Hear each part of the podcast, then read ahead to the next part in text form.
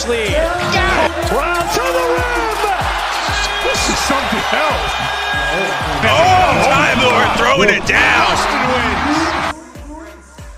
Bienvenido a un programa más de Mente Certi. Aquí está Rocky Ruiz que te acompaña junto a Hernán hoy.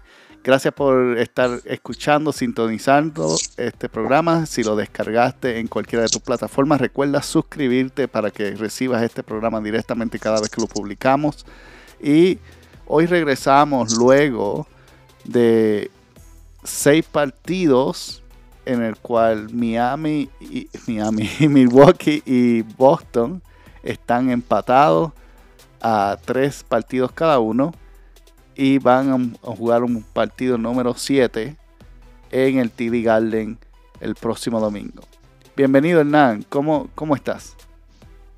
Hola Rocky, ¿qué tal?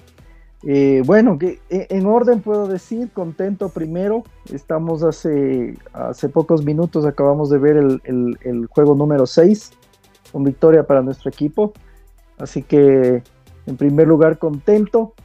En segundo lugar, digamos que aliviado, por el estrés que teníamos en todas estas horas previas al partido. Y en tercer lugar, yo pienso que muy optimista. Eh, pienso que tenemos bastantes posibilidades de, llevarnos la, serie, en mi opinión.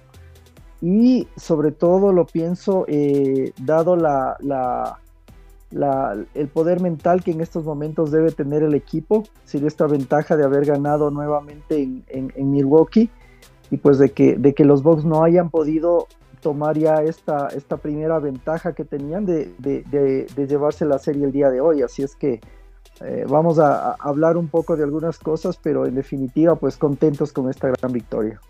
Claro que sí. Y una de las cosas interesantes no es tanto que haya llegado a este eh, sexto partido eh, empatado la serie 3 a 3, porque eso es tiende a ser bastante común en, series que son con dos equipos tan formidables como los que están participando en esta serie. Pero Lo, lo interesante, y no creo tener memoria de haber visto una serie como esta, en el cual el equipo visitante tiene más victorias que el equipo de en casa. Y el Milwaukee y Boston tienen dos victorias en, el, en la cancha o en la arena contraria y una sola victoria en su propia casa. De acuerdo, así es. Y, no recuerdo ninguna serie que, haya sido de esta manera, en la cual eh, Milwaukee ganó el primero, Boston ganó el segundo, Milwaukee ganó el tercero, Boston ganó el cuarto, Milwaukee ganó el quinto, Boston ganó el sexto y si Boston quiere ganar esta serie, tiene que ser el primer equipo de ambos en ganar dos partidos consecutivos. Así es, así es. Y bueno, lo que sí vale la pena también decir, ¿no? Es decir, los, números eh, que a veces decimos son fríos, lo dicen, dicen eso, ¿no? Que, se han alternado en las victorias en esta serie. De cualquier forma, yo creo que sí eh, tenemos la, la tranquilidad, al menos en este punto de algunos, de, pensar que de cualquier forma creo que Boston ha sido el, protagonista a lo largo de la serie, al menos en estos últimos partidos. Yo pienso que a, excepción del primero, en el que definitivamente eh, los Bulls sorprendieron y, ganaron en Boston, creo que los demás han sido, eh, en los demás ah, Boston Celtics han sido protagonistas de, de todos los encuentros a tal punto que muchos, muchos ah, analistas, muchos comentaristas y fanáticos han, coincidido en que, por ejemplo, el, juego 5, que es el que tuvimos antes, incluso Boston tuvo mucho que ver en, dejar ir esta, esta ventaja que tenía sobre el final. Así que eso también nos, nos hace pensar y como te decía, eh, al menos a mí me hace sentir entusiasta de que, de que Boston es el que tiene aquí la, la, decisión de, ver cómo remate esta serie, ¿no? Entonces, a pesar de que se han, se han alternado en las victorias, yo creo que definitivamente ha sido el rendimiento de Boston el que ha tenido mucho que ver en el resultado final de los juegos. De, estos partidos, y, tal vez no hemos hablado ninguno en el, en el podcast, porque el último podcast que hicimos fue un, preview de la serie y después no, tuvimos la oportunidad de grabar hasta el día de hoy. Entonces, eh, dame, dame tu opinión del primer partido. Eh, a ver, el primer partido yo pienso que eh, tomaron a, los Celtics dormidos. Pienso que el primer partido fue un, un, juego en el que los Bucks demostraron que eh, ellos todavía eh, eh, tienen la, corona de campeones y definitivamente ganaron por, sacar a relucir eso. Es decir, un poco la, experiencia que, traían desde la, temporada anterior. y para mí fue eso, es decir, los, Celtics esperaban tal vez de encontrar un, juego más, ah, más simple, más, ah, más tranquilo, no tan intenso como el que trajeron los Bucks. Y pienso que eso eh, pagaron piso, como se dice, ¿no? Pensaron que porque venían de la serie barriendo a, los Brooklyn Nets 4-0, pensaron que probablemente iban a hacer las cosas similares. Entonces, creo que un poco eso podría yo resumir en cuanto al, primer juego. Pienso que se debió mucho a, a, que los Celtics esperaron que sea un reto similar a la serie anterior, pero pues se toparon rápidamente con unos Bucks que, venían, digamos, a jugar en serio y empezaron a notar un juego bastante físico que ha sido la característica de toda esta serie. Sí, la, serie ha sido bien física, pero más física que ese primer partido no ha habido ninguno. Ese primer partido, de, de, hecho, terminó 100, 189. El el equipo, especialmente las alas y, los armador, el armador, estaban básicamente defendiendo la cancha completa todo el partido y, y realmente dando faltas que nunca le cantaron y dando golpes y, y abusando físicamente de los Celtics y los Celtics estaban eh, simplemente no estaban preparados, principalmente porque los Bucks, eh, Milwaukee, no había jugado de esa manera.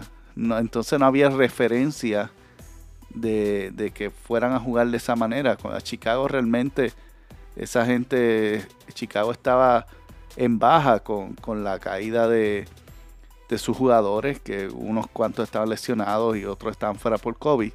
Eh, no, lo único que tenían era de Rosa realmente y ellos se pasearon esa serie. Entonces, cuando vinieron a Boston estaban frescos y estaban listos para golpear. Ellos vinieron a ver si le cantaban falta y los árbitros se tragaron el pito y los Celtics no sabía qué estaba pasando y los cogieron desprevenidos, le dieron dos puños en la cara y se acabó el partido. Sí, y, y bueno, eh, ya que tú has tocado ese punto, creo que ha sido eh, gran, el, grandes protagonistas de toda la serie, nuevamente ha sido la tónica de toda la serie, el, arbitraje, ¿no? Ha sido demasiado polémico, ya llegando al, absurdo de, en algunos casos ser vergonzoso. Eh, hemos visto algunas decisiones que, no tienen ningún tipo de sentido. hemos visto goaltendings, hemos visto faltas que han sido flagrantes que no se han pitado. Eh, en el partido de hoy mismo eh, vimos un par de faltas que para variar no le pitaron al griego, entonces realmente creo que ha sido la tónica de la serie y sí creo que eh, ha servido un poco y eso de pronto quedó demostrado el día de hoy, precisamente en este sexto partido, el hecho de que el, equipo se ha vuelto, digo yo, fortalecido en la parte mental eh, ya no esperando tanto que, los árbitros sean justos eh, eh, en cuanto a, lo que van pitando, porque definitivamente ya es bastante evidente que, la balanza arbitral está inclinada para el lado de los Bucks o de Gianni sobre todo. Así que yo creo que eso, ha sido parte o gran parte del aprendizaje que han tenido los Boston Celtics en esta serie definitivamente. Sí, sí, y, gran parte también tiene que ver con lo que Udoka les permita porque eh, hoy, hoy no hubo esa, esa mucha queja que ha habido en otros partidos, porque al principio, en el primer cuarto, cuando teníamos la ventaja que, que Milwaukee rápido hizo una corrida, una de las razones por la cual la corrida comenzó fue primero por una mala cantada que le hicieron a Gran William en el partido de hoy, que, que, le cantaron una falta ofensiva que realmente no fue falta. Y entonces después de eso, este, en la próxima posesión, Jason Tatum trató de penetrar y no le cantaron y Tatum se quedó discutiendo con el árbitro, no bajó y Holiday metió un canasto de tres solo porque quien lo estaba defendiendo estaba discutiendo con el, con el árbitro. Así y, fue. y Udoka ahí mismo pidió tiempo. Y claramente esa fue la última vez que, que realmente vimos que los jugadores se pararon a, a, discutir con el árbitro. Así es, así es. Y yo creo que tienen que haber vivido con eso. Sí, sí, no, y, y, mira, bueno, estamos relevando un poquito ciertos aspectos eh, eh, muy destacados en esta serie que ha tenido el equipo, ¿no es cierto? Eh, y definitivamente para mí uno de los, de, las, de los factores muy altos y de los, de los puntos por los cuales hemos llegado a este punto, definitivamente en mi criterio sí ha sido la, la, la, acción que ha tenido Udoka en, en, toda esta serie, ¿no? ya vimos algo, algo bastante satisfactorio en la serie anterior, pero definitivamente la mano de él yo pienso que sí se ha visto en esta serie eh, tomando en cuenta varios aspectos. Es decir, eh, en primer lugar, y el más importante tal vez el que está más a la vista, es que eh, Udoka sigue siendo el, novato, digamos, de esta, de esta, de esta serie de, playoffs. sigue siendo su primer año, aunque ya ha tenido experiencia en otros equipos, etcétera, pero nunca como coach principal y ha logrado que el equipo y los jugadores eh, se fortalezcan tanto mentalmente como, como, como tácticamente para llegar a esta serie y empatarla como lo está empatando en, en, en, Milwaukee. Entonces, yo creo que es, es, un factor clave, justamente uno de los ejemplos es el que tú has mencionado en este, en este último juego, y precisamente en, una, en, el tercer cuarto de este último juego, eh, empezaron otra vez a, asomar, como uno dice, los demonios de, lo que ha pasado en el, en el, juego anterior, cuando en el tercer cuarto ya eh, primero sacamos, llegamos a sacar una diferencia de 18 puntos, la, la, que se acortó, si no estoy equivocado, fueron hasta 6 puntos o hasta menos, y pues bueno, todos, todos empezamos a pensar que otra vez iba a tener el final que tuvo el, el juego 5, pero efectivamente, como tú dijiste, pues el, entrenador realmente que nos está eh, demostrando que está para, para cosas interesantes y, está haciendo lo que tiene que hacer. Sí, y lo que pasó en, ese partido 4, eh, perdón, 5 y, hoy, que vimos ese mismo patrón, la única diferencia que hubo es que eh, ellos en, en ese cuarto cuarto del quinto partido decidieron, se enfocaron más en eh, bajar el reloj que en hacer jugada. Y aguantaron todas las posesiones que tuvieron lo más posible, pero eh, tuvieron malos tiros o turnover que terminaron. Entonces, al bajar ese nivel de ataque, tú veías que cada vez que eh, Milwaukee tomaba el balón, empujaban el tiempo, el tempo y llegaban y hacían un canasto en menos de 3 o 4 segundos. Entonces el reloj no estaba realmente bajando.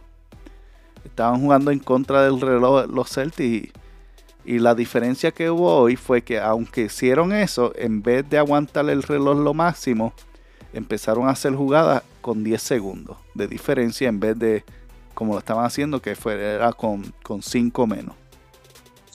Y eso al menos les dio, les dio unos tiros y también pues ayuda cuando Jason Tatum mete el balón. sí. ayuda, ayuda bastante porque realmente Jason ha tenido una serie, en mi opinión, no muy buena. No muy Totalmente. buena. Excepto este Totalmente partido. exacto, el, mejor partido de toda la serie de Tatum fue el día de hoy y, lo hizo, como tú dijiste, llegando sin, sin quejarse tanto, sin discutir tanto, dedicándose más a, a, concretar los puntos que debe concretar, ¿no? Entonces, precisamente yo creo que la diferencia en, al menos de estos dos, últimos juegos ha estado en eso, en, en, la, en la precisión de esos tiros eh, finales y definitorios y sobre todo en que definitivamente aprendieron la lección en cuanto a, la, a los turnovers que, que cometieron en la parte final del anterior, ¿no? Es decir, si bien es cierto bajaron el ritmo en el, en el partido anterior, en el quinto, eh, no lograban concretar los puntos y perdieron la bola en, jugadas increíbles. Entonces, eh, que era algo que nosotros habíamos visto al, al finalizar en el mes de diciembre, todavía del, del, del año anterior calendario, y, nos hacía recordar a, a, a, a, los partidos que perdimos de esa forma en temporada regular. Entonces, pero ¿cuál fue, ¿cuál fue la diferencia de este, de este quinto y, sexto partido en ese cuarto cuarto? La diferencia es, bien clara. Ambos, los, ambos, ambos, la misma cantidad, casi la misma cantidad de tiros fueron hechas por Jason Taylor en ambos partidos. La única diferencia es que en el partido quinto todos los tiros fueron insolación. En el partido sexto la mayoría de sus tiros fueron resultado de él distribuyendo el balón y recibiendo el balón de vuelta. De acuerdo. Y menos turnovers. O sea, es que ese también es el, tema. Eh, al menos si, es que no vas a, ser efectivo en los tiros, lo, que, lo que peor puedes hacer es no solo perder el tiro, sino darles, el, darles los puntos también al otro equipo porque, porque pierdes la bola. Entonces, si, si al menos no eres efectivo, lo que tienes que hacer es cuidar justamente el balón para que no te, no te ejecuten esos puntos en pérdidas propias. Entonces, ya con solo esos dos, dos, dos puntos a favor, creo que cambió la serie y cambió el resultado de este, de este juego 6. Pienso que por ahí pasó el tema. Eh, otra cosa que me parece también muy importante y que bueno, lo, lo conversábamos en el grupo internamente, es que eh, definitivamente eh, en mi criterio no reguló eh, la, energía y, los, y, el despliegue que tuvo Giannis en este juego. Es decir, ahí yo pienso que se nota muchísima ansiedad por un lado. Me parece que el entrenador también de, de Milwaukee perdió un poco la mano en ese sentido, porque, porque el griego apuntó todo su, su arsenal, creo que en el primer cuarto, y a partir de ahí empezó a desgastarse no solo en el juego, sino también en las faltas. Y aunque terminó casi con el mismo puntaje de Teiron, pues sí se notó un desgaste de él eh, en la parte final del partido, y eso también hay que nombrarlo. Claro que sí, claro que sí. Y, ok, vamos a, vamos a hablar del segundo partido. El segundo partido Boston lo ganó 109-86. En ese segundo partido, para mí la historia de ese segundo partido fue Jalen Brown. Nuevamente, Jason, Jason no tuvo un buen partido, pero Jalen Brown fue el que sacó la cara en ese partido y, también un juego estelar o, constante de Al Hofford, que yo creo que debemos dedicarle un poquito de tiempo más adelante a él. Pero en, este partido, eh, eh, Jalen Brown 25 puntos en la primera mitad. Que creó la distancia necesaria para que en la segunda mitad Milwaukee no nos pudiera alcanzar, aunque se pegaron un poco. Bajaron la ventaja de, casi 30 puntos, la bajaron creo que a, 14 o a 16. Y nuevamente, esa, eh, nuevamente, esa ha sido también una marca de Milwaukee. Milwaukee ha venido en cada tercer cuarto y ha hecho ajustes para pegarse. La, eh, diferencia es. que en los partidos que hemos ganado hemos más o menos mantenido esa distancia en, ese tercer cuarto. Pero yo creo que para mí que yo creo que Milwaukee ha ganado todos los terceros cuartos de esta serie.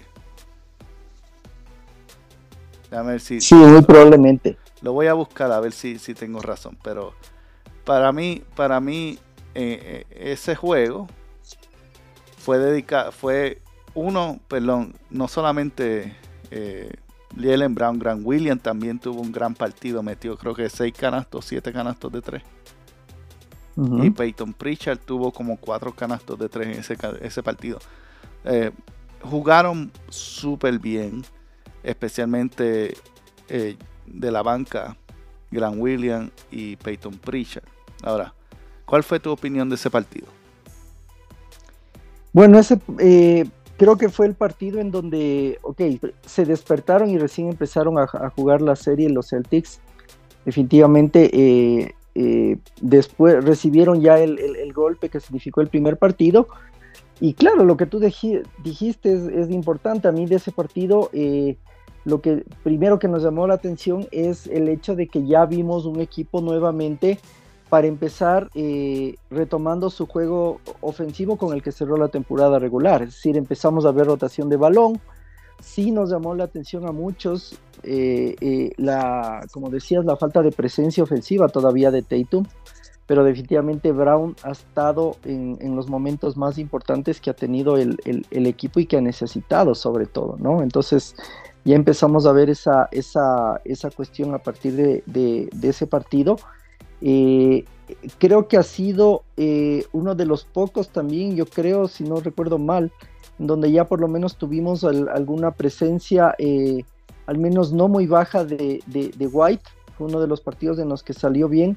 de los pocos partidos en los, que, en los que ha tenido una buena actuación o destacada.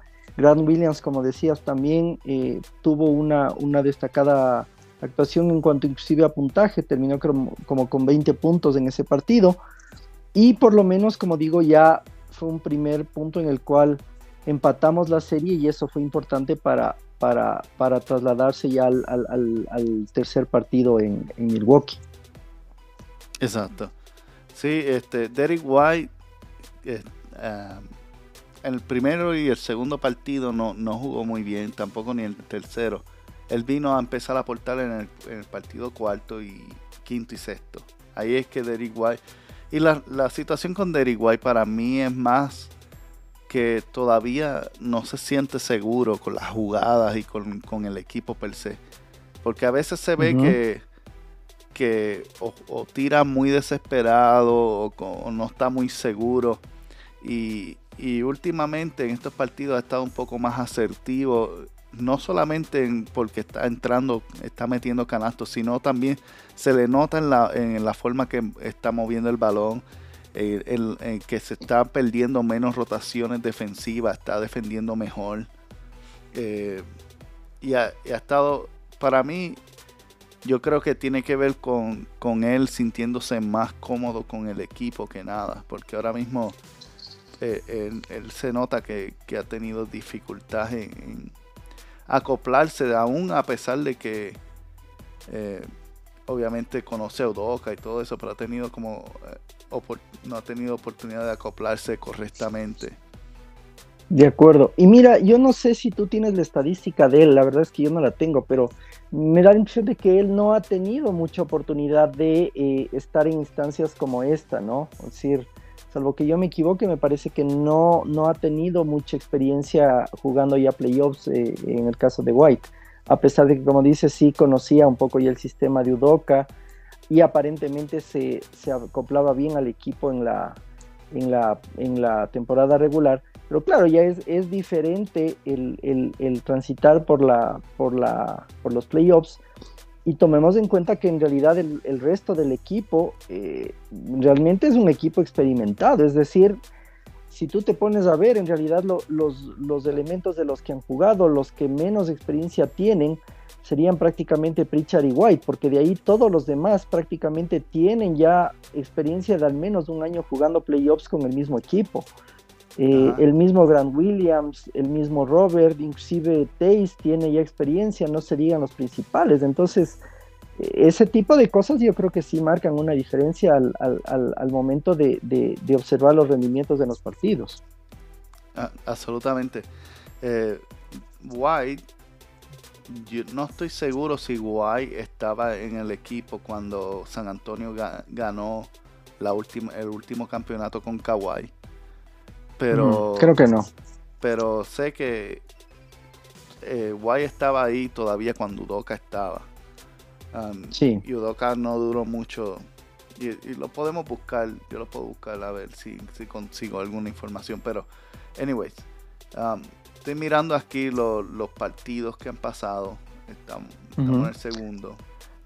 Y... Hasta tanto, bueno, el, si vamos al tercero, hasta que busques esa información, Eh, bueno, este, este tercer partido fue el, partido famoso en el que nos faltó medio segundo para llevarnos al final. Es decir, aquí es donde entramos ya en lo que te mencionábamos al, inicio, en el sentido de que Boston inclusive de alguna forma ha sido como que protagonista eh, o responsable de, de inclusive los resultados negativos. Este tercer partido no nos olvidemos que fue el partido en el que, el que por medio segundo creo que no entró esa canasta final de, de Horford precisamente y los Bucks se terminan ganando el partido pero con las justas 103-101 y ya nos daba alguna, eh, nos confirmaba digamos la, lo parejo que iba a, continuar siendo la serie, pero claro ya empezamos a ver ciertos destellos nuevamente en ese partido de, de Brown que tomó un poco la batuta del equipo nuevamente en ausencia de, de, Tatum. Y pues ya en este, en este tercer partido vimos un, Al Horford que ya se estaba proyectando a hacer algo interesante, insisto, fue inclusive el protagonista al final del, tiempo, en donde casi, casi por la, por la, canasta de él eh, terminamos empatando el partido. No, absolutamente. Este, por lo menos en lo que estoy mirando aquí, el primer partido, ese primer partido, Milwaukee, Boston ganó, de hecho Boston ganó ese tercer cuarto 24-22. El segundo partido, Milwaukee ganó 26 a 18. El tercer partido, Milwaukee ganó 34 a 17. El cuarto partido, Milwaukee ganó 32 a 26. El quinto partido, Boston ganó 32 a 30. Y el sexto partido, Boston ganó 29 a 27. Boston ha ganado algunos cuantos tercer cuarto, pero los ha ganado por uno o dos puntos. Sin embargo, Milwaukee los que ha ganado los ha ganado por doble dígito. y ahí ha sido la, la, diferencia realmente. Sí, sí, realmente que creo que en, las, en mi opinión, los, las diferencias que se han dado en, los, en todos los juegos, pienso que definitivamente han sido diferencias más de tipo psicológico en, cada uno de los, de los equipos, porque ha habido momentos en los que básicamente por temas de, situaciones de partido el otro equipo ha llegado más fuerte mentalmente hablando y ha logrado concretar esa, esa poquísima diferencia que han sacado de uno u otro lado, ¿no? Entonces, Justamente estábamos conversando del, partido 3, en donde, bueno, era el primer partido en, Milwaukee, eh, y definitivamente que ya se toparon con una primera eh, eh, impresión de que, de que el emparejamiento iba a ser tal cual, porque como decíamos, ganó apenas por dos puntos Milwaukee sobre el final, y pues la tuvieron que sudar realmente para poder eso. Entonces, si, ya transitamos un poco al, cuarto partido, que fue el segundo en, Milwaukee, precisamente ya nuevamente vimos un, equipo que, que, tenía en su, en su juego no, no cometer los mismos errores del, partido anterior. Se veía obligado nuevamente, en el caso de los Celtics, a, tener que ganar ese partido para, para robar nuevamente la localía, como se dice. Pues eso ponía cierta presión en el equipo y nuevamente pienso que eso nos da, nos habla a las claras de que, de que, de que la fortaleza mental que sigue consiguiendo Udoka es una de las claves en esto, porque por segunda vez se encontraban eh, con un resultado adverso, con la presión del lado de Boston para tener que ganar y reaccionaron favorablemente y en este cuarto partido definitivamente la, pieza clave de todo fue, fue Al Horford, ¿no? que tuvo una, una actuación eh, excepcional a partir inclusive de esa, de esa famosa bloqueo que tuvo con Janis Antetokounmpo.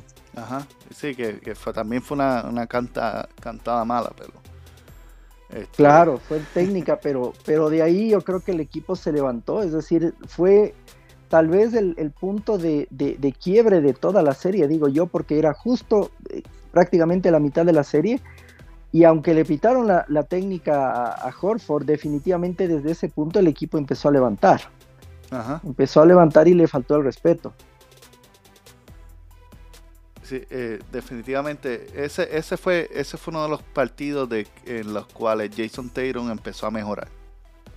Porque eh, Jason Tatum tuvo un partido medio malo, pero eh, al ver, me imagino que la energía de, Ojo, de Al Hofford y todo eso hizo que Jason Taylor tomó control al final y mantuvo a distancia y, ganamos, que realmente ese partido estábamos, entramos en, déficit de doble dígito en el cuarto cuarto.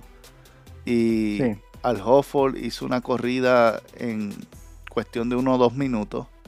Y de ahí en adelante el juego fue de de un abrir y cerrar de, ojos, estábamos arriba por 10 puntos y se acabó el partido.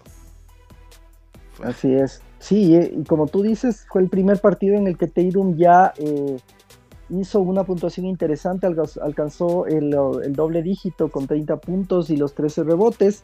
Y pues Horford, como digo, se convirtió en el, en, el, responsable de ese partido, porque si, si, si no recuerdo mal, creo que a mediados de partido, iniciando como tú dices el, tercer cuarto, eh, los ánimos del equipo estaban para abajo, es decir, estamos ya, inclusive hay una, hay una imagen del, del, bailecito que hace el, griego, eh, creo que era a mediados del tercer cuarto, en donde ya se veían ganadores de, ese partido y poco más que de la serie. Y pues a raíz de eso es que se, se viene esa reacción espectacular de, de Horford liderando al equipo y pues Taylor al final también remató de la mejor manera. Sí, eh, contestando tu pregunta de o comentarios de, de White, White comenzó con los con San Antonio en el 2017 y 18 y, y estuvo gran parte en el D-League y empezó a ser titular ya en el 18-19 este 18-19 yo creo que fue que Toronto ganó. Así es. So Definitivamente fue no, cuando... no, tuvo mucho tiempo de, estar en los playoffs porque Kawhi estaba lesionado en esa temporada del 17 y 18 en San Antonio, que fue cuando hicieron el traspaso. De acuerdo.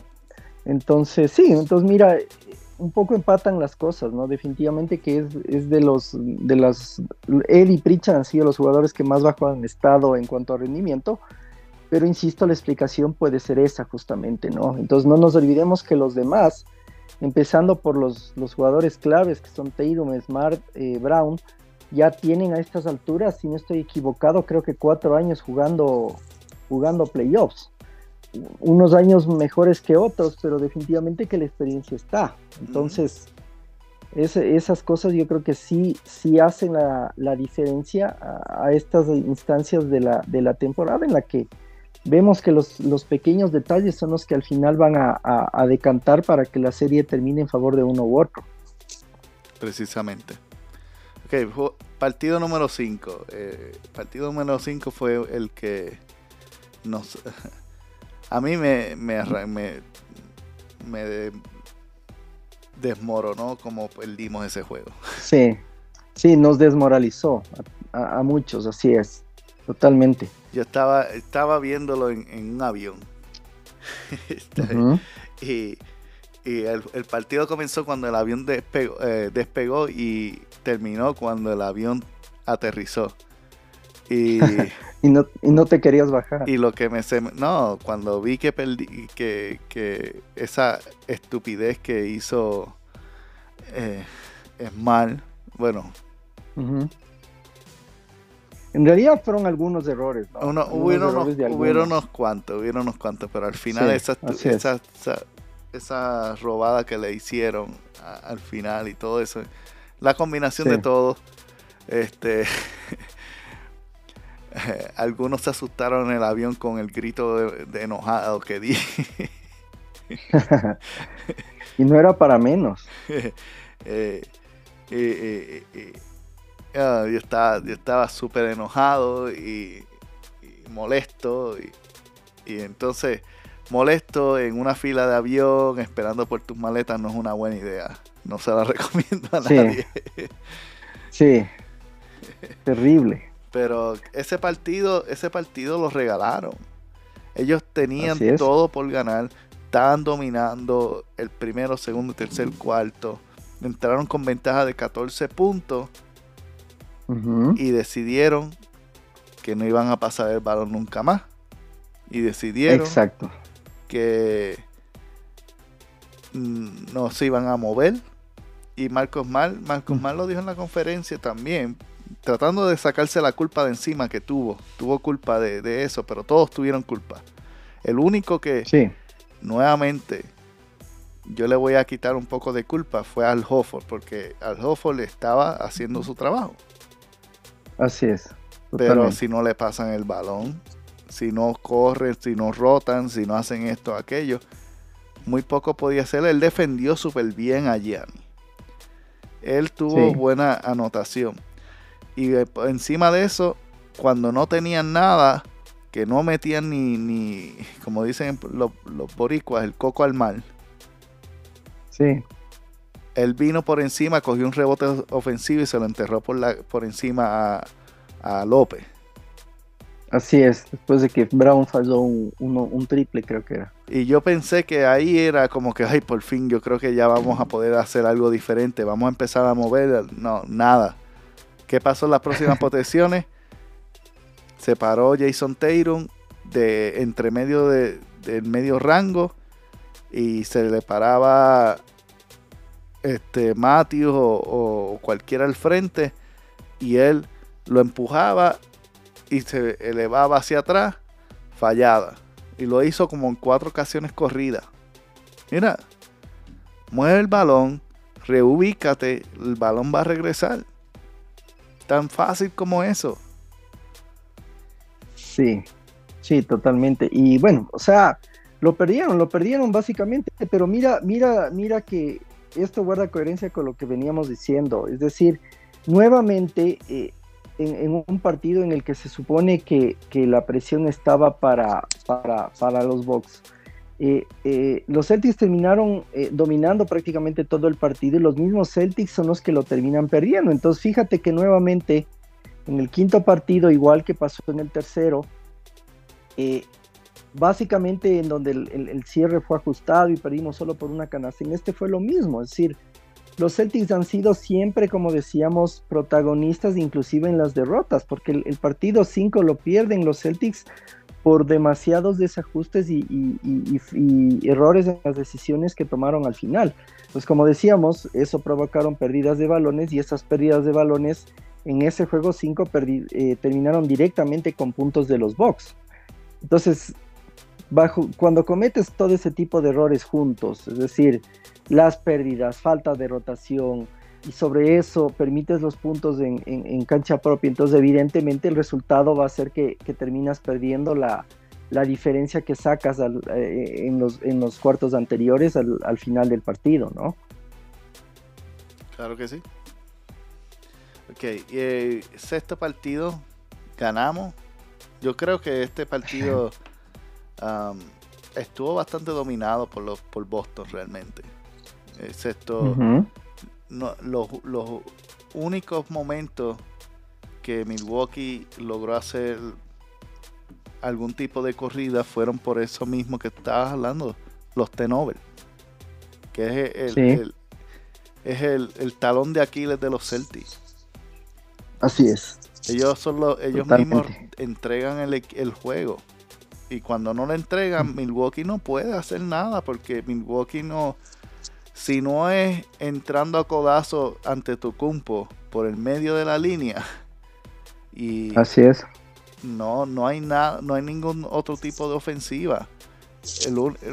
puedo decir Holiday, que tiene un juego decente eh, en, medio rango.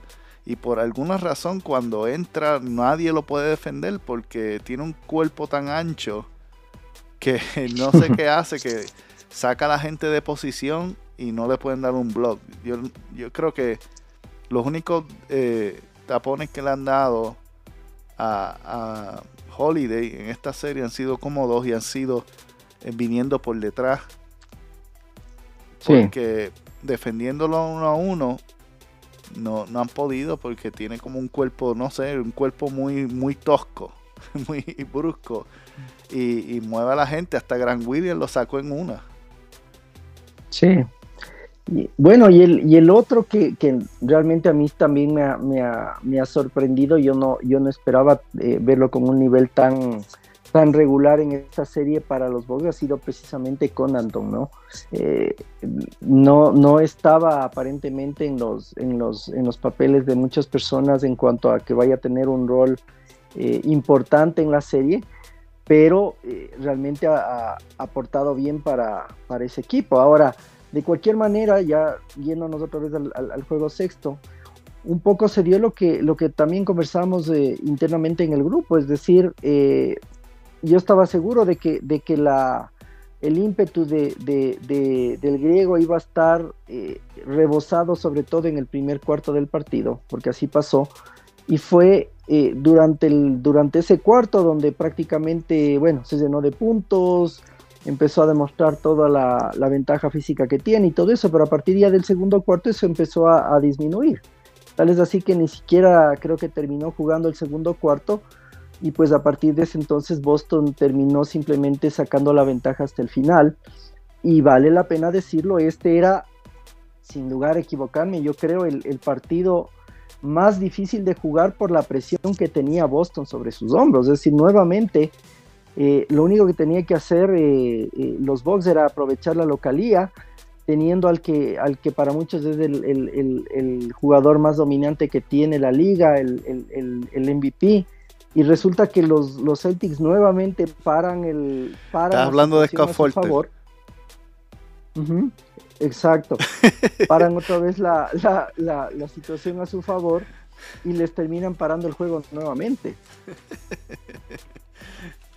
El MVP de la liga Scott Forte sí, exacto.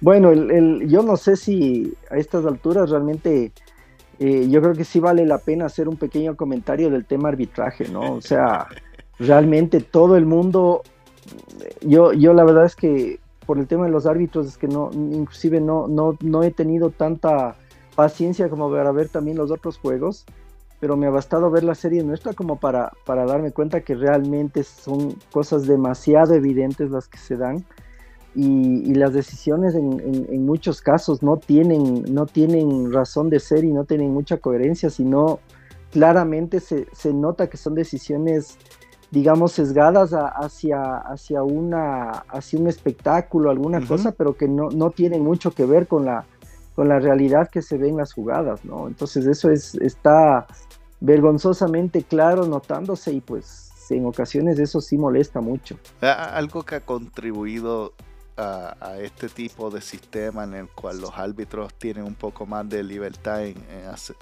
en, cantar cosas locas realmente. Ha sido la institución del challenge, en mi opinión. Porque en, ocasiones, en, tiempos pasados, se quejaban y, es verdad que no tenían challenge, pero iban a ver el, la pantalla y podían cambiar la llamada si la habían hecho mal. Eh, lo que habían cantado, podían ir a, Pero desde que se instituyó el challenge, con la idea de hacer que los partidos fueran más fluidos, supuestamente, lo que ha, hecho es que ellos pueden cantar todo lo malo que quieran, porque saben que solamente el dirigente de un equipo puede protestar una sola vez y el resto, una vez que utiliza el challenge, ya saben que pueden cantar lo que sea porque no importa ni a, ni a un Jesucristo si baja y les dice algo, ellos van a mantener su, su cantada porque no hay nada que pueda cambiarlo. Y para mí eso ha sido lo que ha, ha de cierta manera, a pesar de que los challenges son emocionantes y todo eso, y, ha, ha contribuido a que los árbitros tengan más flexibilidad de cantar lo que quieren. Porque una vez que el challenge se usa, no tienen más oportunidad y lo que digan ellos es la palabra final. Así es. Mira que eh, sí, casualmente ahora mencionaron algo eh, en la transmisión que se, que este, que se tiene del, del, partido para acá, para, para Sudamérica, y mencionaron justamente algo eh, en ese sentido que me pareció bastante interesante y decían que sería bueno analizar tal vez para, para la próxima temporada el hecho de que cuando los challenges sean positivos se mantengan más bien para, para el equipo que consigue challenge. Es decir, que si es que si es que si es que el técnico resulta ganador del challenge, no pierdas la chance y sigues teniendo vigente esa opción de seguir retándole al árbitro. probablemente puede ser interesante para que, como decías tú, no se pierda el atractivo y más bien el árbitro siga presionado de alguna forma a continuar petando bien y que no sea una sola ocasión la que tienen y pues ahí se acaba. Pues precisamente fue algo que se, que se escuchó en la transmisión del día de hoy y tal vez tiene mucho, mucho, mucho que ver con lo que estabas comentando justamente tú. Sí, y, yo he estado pensando en eso mismo casualmente. Eh, los, hace unos días atrás estaba pensando que tal vez deberían buscar una forma de, de, darle, de continuar el challenge, pero yo estoy, me imagino que no lo van a querer hacer infinitamente, porque si es correcto, correcto, correcto, pues también va a detener el partido, que la idea es que, que no tenga que estar mirando las pantallas todo el tiempo, ¿verdad? Y, pienso, que pienso que tal vez una solución sería que cuando el, dirigente gana el challenge, tú tenga la opción de, como hoy día, recupera el timeout o recupera el challenge. O sea, pierde el timeout, pero recupera el challenge. Exacto, puede ser también. Y para, para mí eso lo haría un poco más justo, porque así, digamos que que el dirigente no tiene más timeouts, utilizó el último timeout para hacer su challenge, pues tiene que tomar una decisión. O, recibo el timeout de vuelta o recibo el challenge en caso de que a otra jugada tenga que llamar al challenge. Y ahí, ahí pienso que sería más, más dinámico y, más justo también para contribuir al, al, paso del juego. Que tuviesen esa opción de decidir si retienen el challenge para una futura ocasión o si retienen el tiempo libre que utilizaron. Sí, puede ser, puede ser. Ahora, de cualquier forma, no nos olvidemos algo, ¿no? Que eh, sí, en realidad, la, idea al menos de los aficionados es que el, juego, el juego fluya, etcétera, pero no nos olvidemos que los árbitros en realidad tienen toda la potestad de, parar los partidos cada vez que ellos lo consideren pertinente. Así que sí nos hemos topado con partidos anteriormente en los que, a pesar de que todavía no habían los challenges, también se cortaban mucho y eso no necesariamente era por, por un tema de los equipos, sino de los mismos árbitros. Así que solamente para, para poner también alguna otra nota en eso, ¿no? Ese fue el partido 3 de, exactamente eso lo que pasó. Así es. Pero, eh, anyway, pues eso, los challenge tienen, han tenido el beneficio de darnos, como quien dice, esa segunda mirada cuando no estamos de acuerdo. Pero a la misma vez, lo que han creado es una libertad para que una vez que se utilicen, los árbitros tienen su espacio libre para hacer y deshacer lo que ellos quieran. Sí, es terrible. O sea, yo, como digo, no, no sé si sea 100% el tema de los challenges, pero ya hay cosas que se pasan. Hoy día, hoy día, ah, yo creo que Janis jugó gratis el, casi la mitad del último cuarto, porque eh, en una jugada eh, que creo que estábamos, claro, en, una jugada hoy día ya era el colmo, porque le pitaron la cuarta eh, empezando o terminando el tercer cuarto y empezando el cuarto, creo que hubo una jugada en, la que, en la que cayó al suelo por un rebote ofensivo que perdió y, estiró la pierna desde el suelo y le, hizo caer a Horford. Y, nadie le pitó la falta ni nadie le hizo caso porque ya era la quinta. Entonces jugó gratis y después de eso hubieron dos más eh, una gran que no le que no le pitaron justamente en el challenge que le pidió eh, eh, el técnico de los Bucks y bueno así ha sido toda la serie y, con cosas que ya realmente se salen de, del criterio inclusive yo no recuerdo si el, una vez que pitaron el, este gol tending que te acuerdas fuera evidente justamente el primero o en el tercero porque tuvo, tuvo dos gol tending bien claros Ya, eso te iba a decir. El tercero, fíjate que el tercero nosotros perdemos por ese medio segundo y por una canasta. Que quiere decir que si es que ese goaltending no lo hubieran pitado de esa forma, hubiéramos probablemente empatado el partido. son, son, son decisiones que realmente, realmente han, han afectado los, los marcadores y, evidentemente el, desenvolvimiento de la serie. Entonces, sí, realmente el arbitraje ha, estado terrible en esto y, lo feo, y eso hace, no está mal que lo digamos, lo malo de esto es que esto va a seguir pasando. Es decir, si, si, si, si tenemos la, el gusto de pasar la serie y, de jugar esta, esta tan ansiada final con Miami, ¿no es cierto? Eh, muy probablemente vamos a recibir el mismo trato eh, en, una nueva serie más. Entonces no es, que esto se va a acabar, así que los, los, los, chicos van a tener que, seguir fortaleciéndose en, la parte mental para que estas cosas no les afecten. Predicciones del domingo. Ah, predicciones. Bueno, como te he dicho, y con argumentos, yo creo que mentalmente los Boston Celtics llegan mucho más fuertes a este último partido. Creo que han pasado por, por mayor presión que los, que los Bucks en cada uno de los juegos. La, presión más alta ha sido en este juego 6 que se jugaron hoy. Y pues demostraron que pueden llevar a cabo el, partido, el juego. Así que, eh, salvo yo pienso que eh, que no les juegue en contra y que vayan a sentir algún tipo de presión por el, por el, por el Garden en el juego 7. Si es que Udoka sabe eh, transmitirles y, hacerles de acuerdo de los errores que han tenido en los, en los partidos que perdieron, yo la verdad es que sí pienso que, Boston tiene una, una ventaja de, llegar con una mentalidad más fuerte eh, para este último partido yo estoy casi seguro de que también vamos a tener eh, de regreso a Robert Williams, ojalá tengamos eso también. Y eso también es un factor psicológico que juega en contra de los Bucks. Así que personalmente yo pienso que eso nos va a ayudar también, además en la falencia que hemos tenido de rebotes. Eso de pronto no conversamos, pero el día de hoy sí tuvimos una gran falencia en esa área que yo creo de alguna forma vamos a, a mejorar ojalá con el, con el regreso de, Robert Williams para, para, el día domingo. Así que por lo menos yo lo veo desde ese punto de vista muy optimista en el sentido de que va a ser difícil, sí, no va a ser nada fácil, pero yo sí creo que los, los Boston Celtics van a, llevarse el juego 7 y la serie. Sí, eh, yo, yo pienso que Celtic va a ganar. Ah, pienso también que deberían dejar a Robert Williams descansando ese partido número 7 y dejarlo para Miami.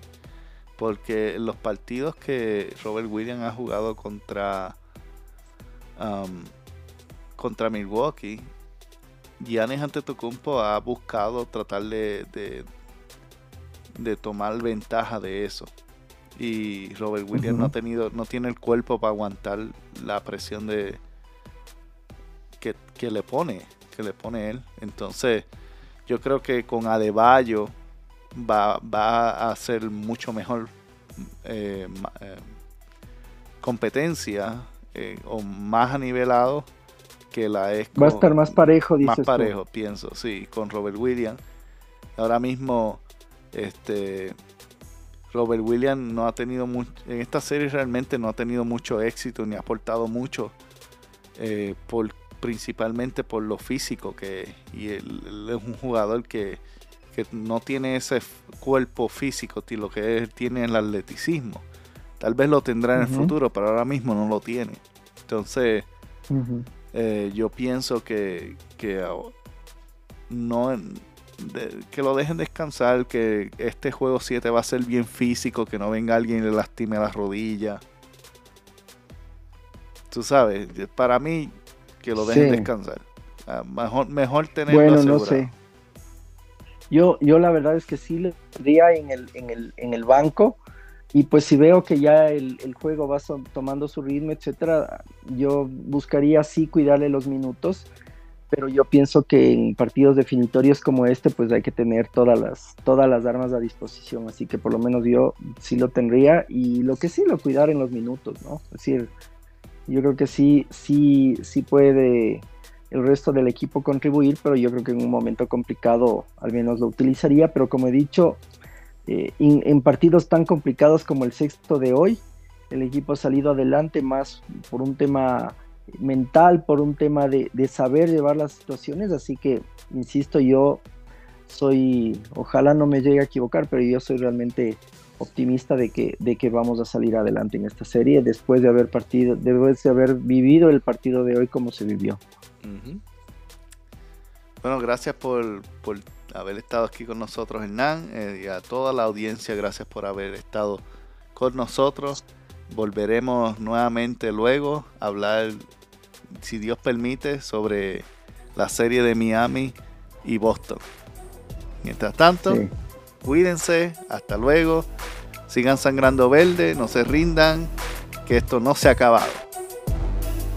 Gracias Rocky vamos adelante que esas finales nos esperan. Si te gustó este programa, recuerda que te puedes suscribir donde quiera que lo descargaste o donde quiera que lo escuchaste, Anco.fm, tu plataforma de podcast favorita. Y también ah, recuerda suscribirte a nuestro Facebook, seguirnos en Mentes Celtics con Rocky Ruiz o a través de nuestro grupo Mentes Boston Celtics. Te esperamos en el próximo episodio y compártelo con alguien más.